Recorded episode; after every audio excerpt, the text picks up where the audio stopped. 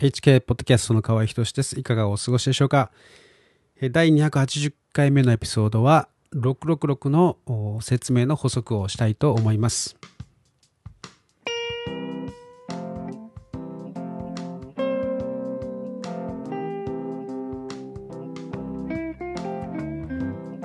えー、まず最初にですね、先週のエピソードですね、大きな失敗をしてしまいました。えっと、666のですね、まあ、新設というとちょっと語弊があるかもしれませんが、まあ、それを唱えたですね、人の名前を間違えて、え、ずっと言ってました。申し訳ありません。本当に大変申し訳ありませんでした。えー、名前はですね、ティム・アベリーノ、アルベリーノ、アルベリーノさんです。アルベリーノさんですね。はい、僕は、あろうことかですね、ルシアノ、えー、という人の名前と あの、昔のブラジルのですね、あの、まあ、小児性愛者というか、まあ、まあ、結構騒がれた人とですね、完全に、えー、混乱してしまってですね、その人の名前をずっと言ってしまってですね、本当に申し訳ありませんでした。すすいません。ティム・アルベリーノさんです。えー、まあ今日はですね、その話をですね、ちょっと掘り下げるというか、あの、まあ、ティムさんが、ティム・アルベリーノさんが動画の中でですね、話していたことをもう少し、えー、加えたいと思います。えー、まあ、666、まあ、ちょっとあの復習ですけれども、まあ、666というのはまあ掛け算で、216、え、2160、えー、ということをですね、えー、まあ、に、えー、216となって、えー、それは、あの、まあ、0を足しても、まあ、聖書的なですね、えー、まあ、その、まあ、解釈の中ではですね、まあ、変わらないという話でした。えー、まあ、その2160としてですね、まあ、イエス様があ降誕してから、えー、その時代が一つの、まあ、時代としてある、えー、ということをですね、まあ、話しました。それは、魚座の時代であるということ。そしてまあですね、えー、天文学と 先生術と一緒にしてはいけないということですね。昔の人は時計がなかった時代はですね、えー、天文学、まあ、あの星の動きですね、えー、そして星座などを用いてですね、その時代、季節を見分けたわけです。まあ、それはそのまま聖書にそのように、え書かれています。それによって知るようにという季節をですね、え知るために、えー、その星が与えられたというふうにですね、まあ、聖書に書かれています。はい。で、まあ、今がですね、2020年であり、ちょうどですね、あの、えっ、ー、と、WEF の顧問である、えー、ユバル・ハラリがですね、えー、今後、まあ、100年、200年で人間はアップデートされてトランスヒューマンの時代になるというふうにですね、人間を人間でなくしてしまう計画がある、ハイブリッド人間にしてしまうというですね、そういう計画があるということを話しました。まあ、これはですね、まあ、つまりノアの時代に、えー、起こったネフィリムですね。まあ、これは堕天使たちとの人間のハイブリッド種、えの時代の再来となるわけです。洪水前もですね、神様はあらゆる罪に対してこう、ま、忍耐されてきたんですけれども、このハイブリッド種のネフィリムが蔓延してきてですね、もうそうすると、地は甚だ暴虐と、ま、淫乱に満ちた。ということでですね、えー、滅ぼさざるを得なくなった。ということなんですね。まあ、このことは詳しくはですね、創世記には書かれていないんですけれども、絵の具書に書かれていますね。で、今、WF だの、まあ、アジェンダ2030だのですね、SDGs だの、まあ、グレートリセットなど、まあ、いろんな言い方がありますけれども、まあ、そういう、そういうことを言っている連中のですね、計画というのは、まあ、要するに、えー、正しいですね、えー、夫婦以外のセックスというものを滅ぼしてですね、それ以外の罪である、あらゆる汚らわしいセックスでですね、この世を、まあ、溢れさせるという、まあ、そういうものなんですよね。まあ、実際動物とのセックスというものがですね、え、あるいは結婚というものがあ話、えー、そういう話がですね、出てきています。まあ、ということでですね、えーまあ、ノアの時のように神様がですね、介入せざるを得ない事態になってきているわけですね。で、まあ、今日はこの、せえー、この話っていうかですね、まあ、その先週のこの話、えー、とりわけ2010、えー、ごめんなさい、えー、2160年というですね、天文学的な時代区分の説明の補足をしたいと思います。まあ、なぜかというとですね、まあ、あの先週僕が話したのは魚座というのがですね、イエス様のシンボルであるという、えー、話をしましたけれども、まあ、それだけではちょっと説明がちょっと薄いんですよね。で、えー、まあ、イエス様はあ5つのパンとですね、2匹の魚で5000人の大衆をですね、大群衆をですね、えー、満腹にさせたという奇跡が書かれていますけれども、まあ、その、まあ、シンボルとも、まあ、魚というのはですね、そのシンボルとも言えるんですけれども、まあ、実は魚座とセットになっている、まあ、お牛座のですね、話もしておかなければ、え、いけないということなんですね。まあ、ここからあティム・アルベリーノさんの説明なんですけれども、えっ、ー、と、まあ、夜明け前にですね、一つの星座があ現れて、えー、その後を追って、えー、太陽が昇ってくる。まあ、その、えー、そこからですね、その時代というものを、まあ、あ表すわけですけれども、今はそれが魚座となっており、えー、まあ、太陽が昇っていくに従ってですね、その真下について昇ってくる星座が、えー、大牛座なんですね。で、その、まあ、太陽が当然すでに、えー、輝いているわけで、えー、その後ついてくる星座というのはですね、その姿は見えないわけですけれども、まあ、その意味するところはですね、その生贄ということだそうです。まあ、つまりですね、太陽の下を大牛座がですね、まあ、生贄となって太陽の火に焼かれているシーンですね。まあ、まあ、それを彷彿させるという、まあ、メッセージがですね、セットになっているわけですね。で、魚座の時代というのは、えー、まあ、このお羊の生贄がセットになっているということなんです。で、ここから何が言えるのかといえば、えー、古代のですね、賢者、まあ、イエス様が生まれた時にですね、えー、メシアが生まれたというそういうサインがあった、えー、星によってそれを知ったというふうにですね、えー、マリアさんのところをですね訪れた、え、東の方の賢者たちですね、え、は何を見て知ったのかといえばおそらくこのお羊のですねお羊座のお生贄のストーリーですね。えー、それとお羊によって、えー、生贄を捧げたアブラハムのですねその生贄のストーリーと、まあ、メシアというのが一致するということを理解していたからではないかということなんですね。まあ、ちょっと聖書を知っている人であればあこう言うかもしれません。あれ？でもイエス様は神の子羊じゃないの？お羊じゃないでしょ？というふうにですね、まあそういうふうに、え、思うかもしれませんが、え、しかし、イエス様の時代よりもはるか昔ですね、え、アブラハムの時代のストーリーをですね、その東方の賢者たちは、え、読み取っていたわけです。え、聖書の予言というのはですね、えー、言葉だけではなくて、えー、イベントによってでも示されるものがありまして、それを余計というんですね。えー、あらかじめ、え型を示すということなんですね。ひな形としてですね、え我々の、え目に見せてくださることがあるんですね。で、それがアブラハムの、まあ、アブラハムとイサクの話なんですけれども、えっ、と、アブラハムの妻であるですですね、サラ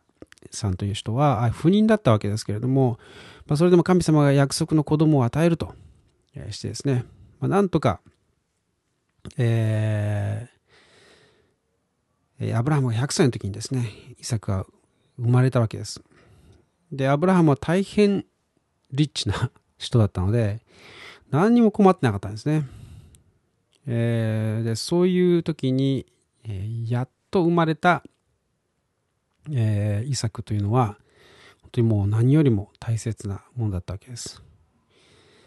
しかし、イサクがですね、えー、ちょっと大きくなってですね、えー、子供になって成長した時に、神様はですね、モリアの山に行き、イサクを生贄として捧げようと命じたんですね。で、3日の道のりをイサクとですね、若い従者たちが歩いていったわけですが、まあ、この間ですね、アブラハムの心の中ではですね、もう決意は固まっていて、イサクはもう心の中で、え、死んでいたんですね。え、しかし、同時にですね、神様が、え、あなたの子孫は星の数、え砂浜の数ほど増え広がるとですね、約束してくださった言葉も頭にですね、巡って、え混乱していたと思うんですね。で、まあ、アブラハムという人は、これまでですね、誠実を尽くしてくださった神様というのがですね、このようなあひどいことを命じるというのであれば、まあ、その裏にはですね、必ず善なる、えー、意志が伴っているはずであると、まあ、アブラハムは信じるしかなかったわけですね。で、それで森屋さんがですね、はるか彼方に見えてきたときに、え、従者たちにこう言いました。えー、あなた方はここで待っていなさい。私と息子は礼拝を捧げてここに戻ってくると。つまり、イサクを殺してもですね、一緒に戻ってくるんだというふうに、まあ、彼は信じて語ったわけですね。それで、えー、薪を積み上げて、最後にイサクを縛って刀を振り上げてですね、えー、まさに殺そうとした時に神様は、あ殺してはならないとアブラハムを止めました。えー、そして見ると、藪にですね、えー、角を絡ませて動けないでいるお羊がいたわけです。えー、そしてそのお羊をですね、えー、生贄として、え、捧げました。子羊ではなくてですね、お羊だったわけです。まあ、これがですね、生産によって、えその時代を見分けるようにするためだったのでしょうか。まあわかりませんけれども、まあ神様は子羊ではなくお羊を選ばれたわけです。で、これはですね、実は後に神様ご自身が一人子イエス様を人類の罪の生贄として捧げることをあらかじめ示す方だったんですね。ちょうどですね、あの、アブラハムが3日の道のりをですね、えー、森屋さんまで行くところ、えー、アブラハムの心の中ではですね、もうイサクは死んでいたんですね。えー、しかし死んでいたはずのイサクが、えー、生贄を捧げた後、生贄を捧げる瞬間にですね、止められ、そして、えー、彼の心の中でそこで蘇ってですね、えー、戻ってきた。まあ、つまり、えー、イエス様がですね、生贄として捧げられ、そして3日の後に蘇った。あ、3日目に蘇ったという、そういうですね、話、えー、を彷彿とさせるものなんですね。まあ、このように聖書の中にはですね、えー、あらかじめ起こることを、まあ、その、そのひな形となるものをですね、えーまあ、示すということを、まあ、神様はされてるんですね。あるいは預言者を通して預言者の言葉によって、えー、その後に起こることをですね、示すということもあります。えー、両方がですね、えー、聖書にはたくさん散りばめられているわけです。まあ、だからあ、東の賢者たちというのはですね、えー、お羊座が生贄となる時代、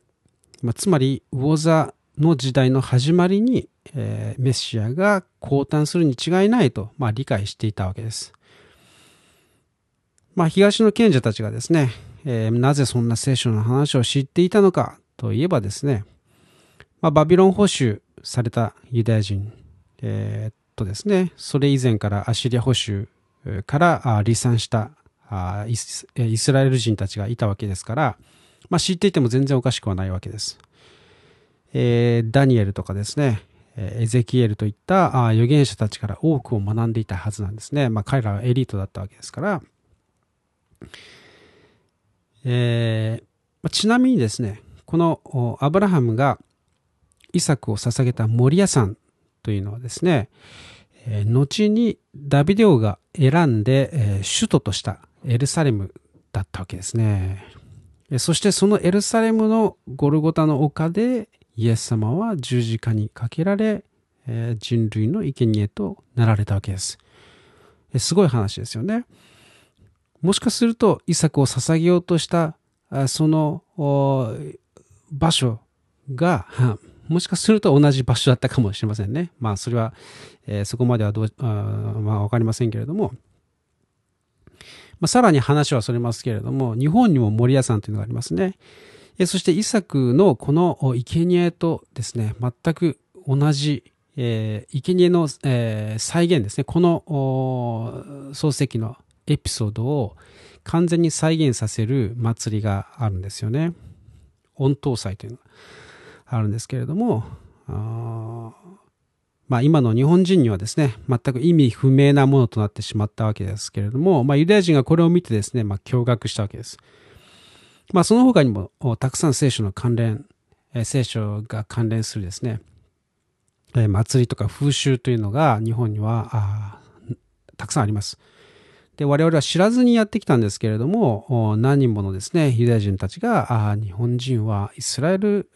民族の末裔であると本に書いているわけですね。えー、まあ、つまり我々の先祖の多くはですね、聖書の神様を信じていたという可能性が高いということなんですね。で、まあ、その話はまた別の機会にするとして、えー、話を戻しますが、まあ、このように、えー、ティム・アルベリーノさんはですね、2160年という数字を、まあ、適当に出したのではなくてですね、この魚座の時代というのが、まあ、どんな意味を持っているのかというのを、このイサクのエピソードですね、その犠牲のエピソードを引用して、えー、説明したわけです。で、まあ実際イエスさんはですね、えー、ご自身で、この終わりの時代と言いました。まあ、つまりイエス様の時がすでに、えー、終わりの時、終わりの時代がスタートしていたわけですね。だから、えー、まあ、すぐにでも終わりがやってくると思った人たちもいたんですけれども、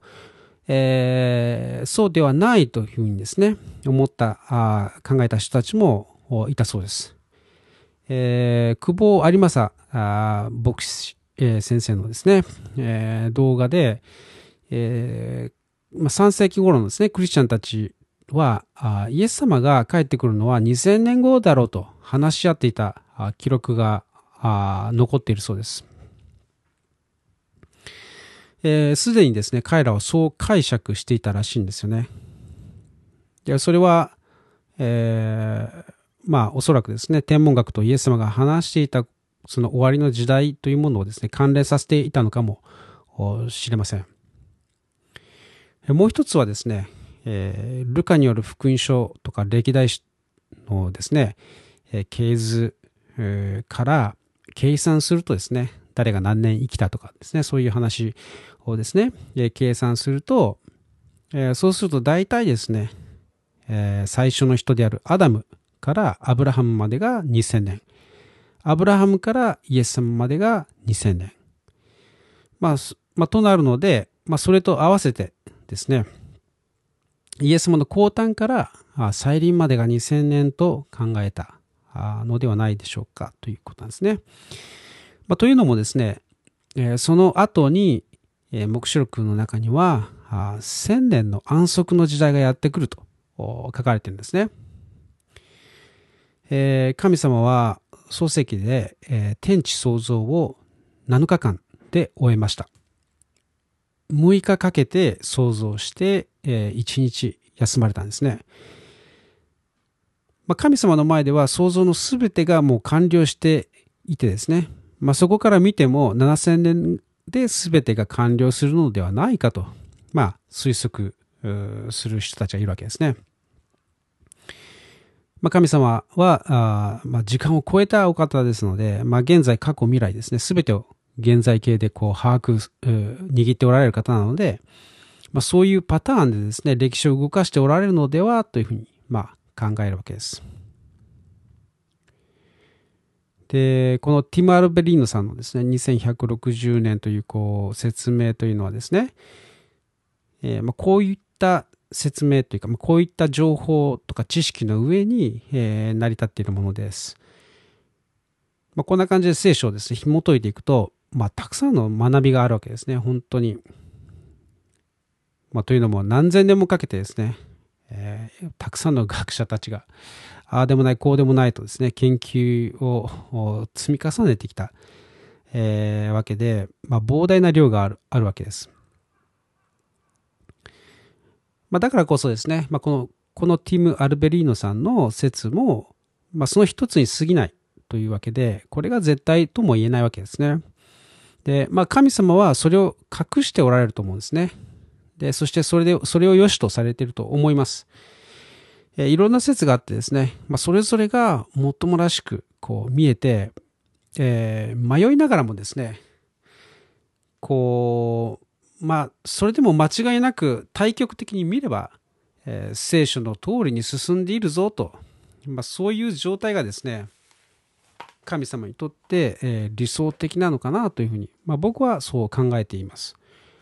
まあ、なぜなら、えー、全てがですね、こう完全に分かった状態では、えー、信仰というものがですね、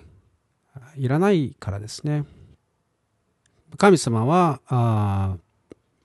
人間がですね、信仰によって救われるようにというふうに定められました。えー、頭で完全に理解できないところがなければですね、最後に信じるというですね、行為を必要としないわけです。まあ、信じるという行為なくしては救な救われないということを神様は定めたわけですね。で、まあ、頭で理解するだけだとですね、こう損得感情の範疇にとど、まってしまう、えー、ということなんですね。まあ、死に至るまで忠実になれないというわけです。まあ、迫害がやってきた時ですね。えー、その時頭で理解しているだけの人は、やはり損得感情でですね、まあ妥協してしまうんではないかと思うわけです。で、信じるということですね。たとえ、命を奪われても、その後に天国があるんだというふうにですね、信じていなければ、えー、迫害に負けてしまうわけですね。まあ、イエス様は子供のようにならなければ天国には入れないというふうに言いました。また、この世の知恵を愚かなものとして、この世の見下されている者たちをあえて選んだというふうに言いました。まあ、つまりですね、まあ、こういう聖書の知識とか、えーまあ、世界の情報ですね、にどれだけ長けていたとしてもですね、まあ、それは神様の前ではそれらは愚かで何の役にも立たないということですね。で、それらの情報をどれだけ知っていても、えー、知恵があるように見えても、えー、救いに関しては何の効力も持たないということなわけです。えー、死後ですね、えー、全能の神の法廷で裁きを受けるとなった時に、まあ、それらの知恵というものは